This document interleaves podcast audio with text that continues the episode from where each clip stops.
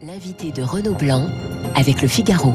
Bonjour Dominique Régnier. Bonjour Renaud Blanc. Directeur général de la Fondation pour euh, l'innovation politique. Vous avez tweeté que le chiffre le plus important de, de ce second tour n'était ni l'abstention, ni le score d'Emmanuel Macron, ni celui de Marine Le Pen, mais ce, ce, ce chiffre de 60%. 60% Dominique Régnier, ça correspond à quoi? Euh, Alors c'est ce que moi j'appelle la protestation électorale qui agrège des comportements de nature différente et qu'il ne faut pas confondre, mais cependant quand on les ajoute les uns aux autres, on a un indicateur euh, qui donc sont l'abstention, euh, on a battu un record hier à part 1969 avec 28%. Exactement. Euh, le vote blanc, parce que désormais on peut le distinguer du vote nul, et donc c'est une façon de, de mesurer une autre, euh, euh une autre manière de, de, de dire son, son insatisfaction. 86, 4,6% des, des inscrits. Et puis le, le vote pour euh, Marine Le Pen, euh, plus de 41,5%. Voilà, et 27,28% aux inscrits. Je veux pas perdre l'auditeur, mais je calcule ça aux inscrits puisqu'il y a l'abstention. Euh, et donc on arrive à 60% des électeurs inscrits en France qui ont choisi soit l'abstention, soit le vote blanc, soit le vote protestataire. C'est un record. Euh, évidemment, dans notre histoire électorale, le précédent record datait de 2017 avec 54%. Donc c'est une progression qui est très significative et qui euh, témoigne euh, de euh, des forces qui travaillent le système politique français qui, au-delà de la recomposition dont on parle et qui d'ailleurs tarde à venir, des partis politiques, euh, des figures nouvelles, des familles politiques réagencées, eh bien, travaillent comme sape, je dirais, les, fondations de notre cinquième République et de notre élection présidentielle. Alors décortiquons tout de même le, résultat, le score du d'Emmanuel Macron, 58,5% pour un président réélu hors cohabitation. Vous diriez que c'est un bon score, un très bon score? C'est déjà euh, et vous l'avez souligné ce matin avec vos, vos invités, euh, j'écoutais à l'instant Cécile Cornudet, vous, vous, vous, vous, avez effectivement souligné le, le, le caractère euh, exceptionnel de la réélection d'Emmanuel Macron, puisque c'est le seul président réélu hors période de cohabitation. Euh, simplement, la réalité des résultats euh, nous amène à euh, observer que c'est face à une candidature qui n'est pas de même nature que celle euh, auxquelles étaient opposés ses prédécesseurs. Ça n'est pas Nicolas Sarkozy, ça n'est pas Jacques Chirac, euh, c'est Marine Le Pen. Donc c'est une candidature populiste.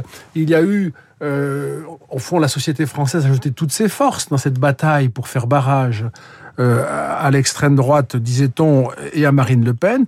Donc ce score qui fait une réélection exceptionnelle, malgré tout, euh, représente 38,5% des inscrits. Euh, c'est-à-dire que c'est un recul par rapport à 2017, qui est un recul par rapport à 2002, lorsque Jacques Chirac était opposé à Jean-Marie Le Pen euh, au second tour. Dominique Régnier, la légitimité, évidemment, pour Emmanuel Macron, mais l'élan, c'est finalement la, la, la, grande question avec ces, les, les, chiffres que vous nous donnez. Alors la légitimité, elle ne peut pas être en question, ça ce serait vraiment... Euh choquant de, de, de le faire. Euh, l'élan, euh, il y aura un élan parce qu'une réélection, c'est toujours un moment d'éclat et on le voit de, depuis, depuis hier soir. Mais euh, il faut bien que euh, on comprenne que derrière cette, cette, cette réélection, eh bien se nichent ces expressions de plus en plus fortes, dominantes désormais, d'une France en protestation électorale, qui n'a pas attendu même d'ailleurs le discours du président pour déjà se manifester et qui probablement va très vite euh, s'activer. C'est une situation bien compliquée et certainement que le, président de la République a ça à l'esprit. C'était d'ailleurs présent dans son discours hier.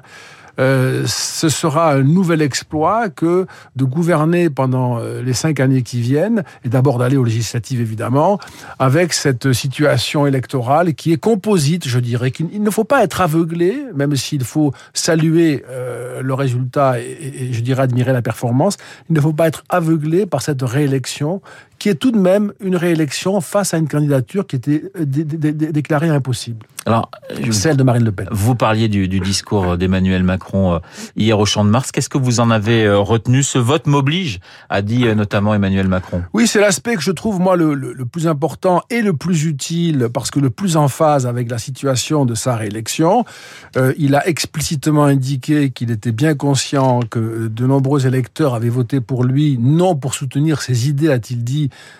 mais pour euh, euh, ne pas avoir euh, Marine Le Pen comme présidente. Et donc là, il y a tout un travail à faire aujourd'hui.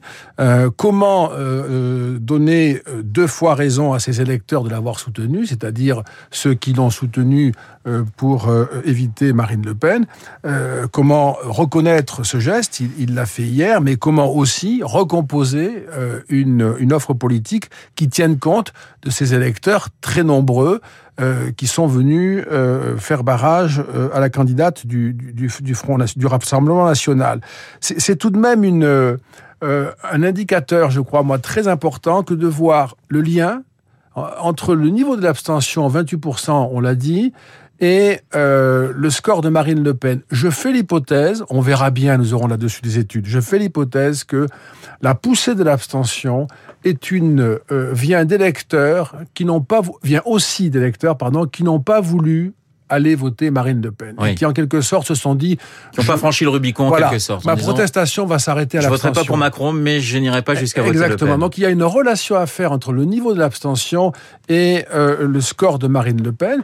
Euh, et, et, et, pour partie, les abstentionnistes sont des protestataires dormants qui, euh, à la première occasion, vont se manifester si le président n'est pas en mesure d'établir avec eux le contact, comme il a commencé à le faire hier. Dominique Régnier, depuis des mois, euh, vous dites que notre démocratie est quand même en crise, est quand même malade. Il y a eu les élections régionales, les élections municipales qui avaient déjà montré une abstention record. On parle de réformer les institutions. Pour vous, c'est c'est une piste qu'il faut absolument explorer. Il va falloir redonner du, du sang neuf à notre démocratie. Moi, j'ai une, euh, je, dirais que j'ai une tendance conservatrice en la matière. Je ne vois pas ce que les institutions euh, euh, ne permettent pas de faire.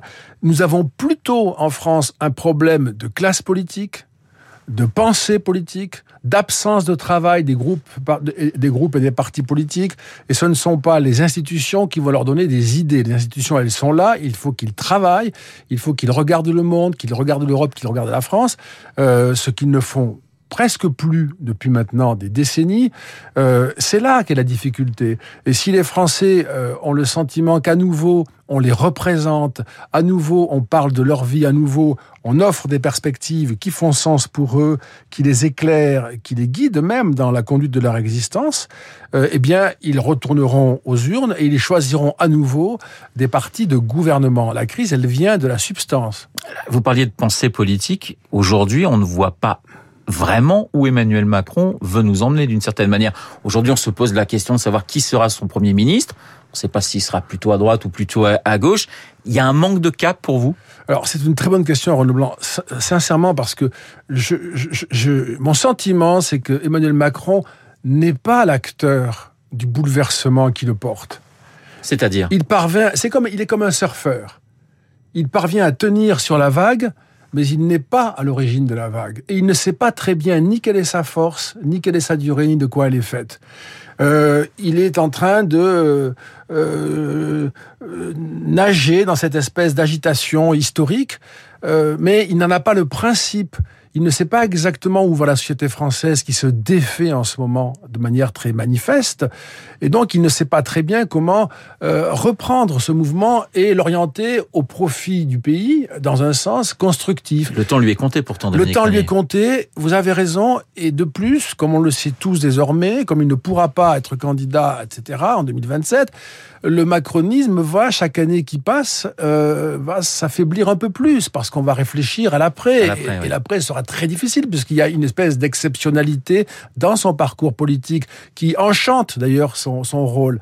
Donc ça, c'est une question fondamentale. Et qui peut dire aujourd'hui, je ne crois pas qu'il soit en mesure de le faire parce que c'est très compliqué, qui peut dire ce qui est en train de se passer en France et, et de quelle signification euh, sont porteurs ces, ces, ces, ces, bouleversements dont témoignent les résultats électoraux? La réforme, la première réforme qu'il doit faire selon vous, parce qu'effectivement, est-ce que ce sont des réformes économiques, est-ce une réforme sociale, est-ce que c'est une réforme politique pour vous, Dominique Régnier?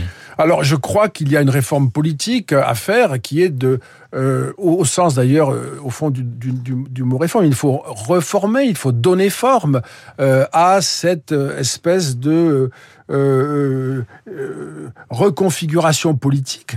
on voit bien que les forces doivent se réorganiser à gauche comme à droite, et puis avec ce centre qu'il a d'ailleurs qualifié d'hypercentre, une formule qui a fait retour, je l'ai noté à ce moment-là, c'est le premier travail. On ne peut pas aller aux législatives sans savoir, quand on est électeur, quelles sont les forces en présence et qu'est-ce qui nous est proposé. Aujourd'hui, c'est un, un paysage qui est euh, en miettes. Alors, je sais que justement cette cette démocratie fragile, euh, elle s'est peut-être vue déjà dès, hier avec des manifestations à Strasbourg, à Montpellier, à Toulouse, à Paris contre le vote et quel que soit le, le vainqueur, c'est-à-dire c'était aussi aussi bien contre Macron que contre Le Pen. Ça vous inquiète, Dominique Régnier? Alors moi, oui, je, je ça m'inquiète. Euh, je, je, je, ne vois pas de, de signes euh, très positifs de ce côté-là. On a parlé de l'abstention. Le vote blanc, c'est une abstention civique de mon point de vue, mais enfin, c'est quand même l'expression d'une crise.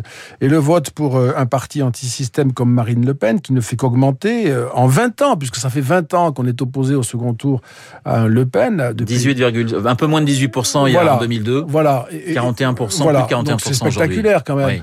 Eh bien, ça, c'est inquiétant. Mais c'est inquiétant aussi, et vous le signalez avec raison, le fait qu'à Toulouse en particulier, eh bien, des, de jeunes citoyens euh, se sont euh, euh, invités dans un bureau de vote, ont perturbé peu de temps, mais malgré tout, symboliquement, c'est très fort, le déroulement des opérations électorales pour protester contre le second tour. Donc, on est en train aussi de voir la culture démocratique s'affaiblir. Et les institutions ne survivraient pas à un affaiblissement de la culture démocratique. J'insiste là-dessus, il n'y a pas d'institution qui vaille sans culture démocratique. Une dernière question, Dominique Régnier. Euh, les législatives ont commencé à 20h et, et une seconde, si, si je puis dire. Ce sont des législatives qui sont ouvertes pour vous? Euh, je, il, faut, il faut que nous apprenions à considérer le futur proche ouvert et incertain.